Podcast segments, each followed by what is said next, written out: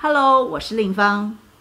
我们在前面两集曾经谈过高等教育的问题，还有财团办学发大财的问题。之后呢，我们现在要谈谈高教人才培育的危机。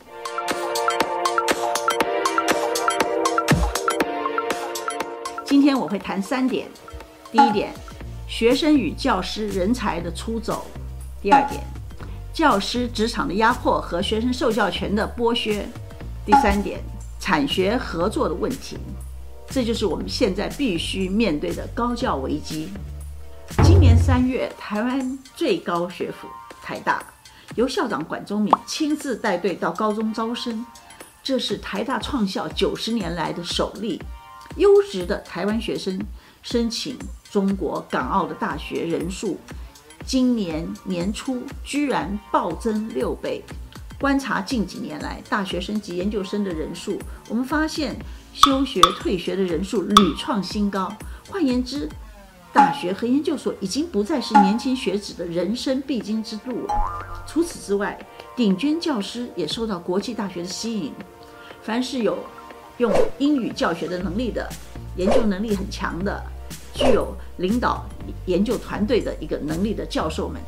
会出走台湾。李教授的年薪跟国外相较来看，台大一年九十七万，相当于一个月七万一到七万二；大陆一年四百二十五万，是我们的四点四倍；香港一年六百三十万，是我们的六点五倍；美国一年八百五十万，是我们的八点八倍。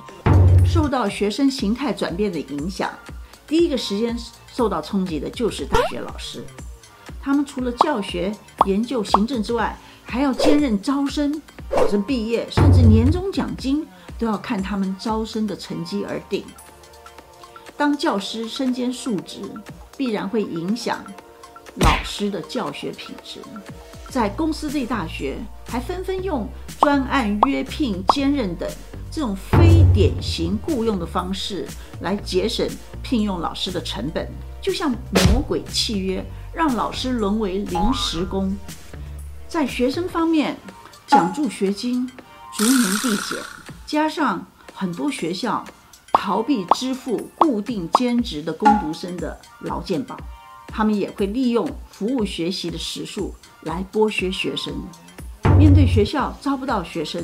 政府从一百零八年起实施境外学生全部纳入生师比的这个政策，造成了许多学校积极的大量招聘境外生。他们用各种补助、奖励、产学合作的模式。吸引海外学生来就读，其中许多私校会采取产业实习的建教合作，却被中介业者以及学校当作可以突破一例一休，各行各业都可以聘用免就业安定费、无需配额的借口。除了台湾学生劳动权受到压迫外，外籍学生更容易沦为黑工。最后，请政府重视高等人才的危机。同时，也希望受到少子化冲击的企业界能够真正的为了培养人才与学校合作，提供产业和国际化的经验。如果你跟我一样担心高教人才培育的危机，请你按下分享，帮忙传播这支影片，让我们一起来推动高教改革。今天的影片就到这里结束，谢谢收看，拜。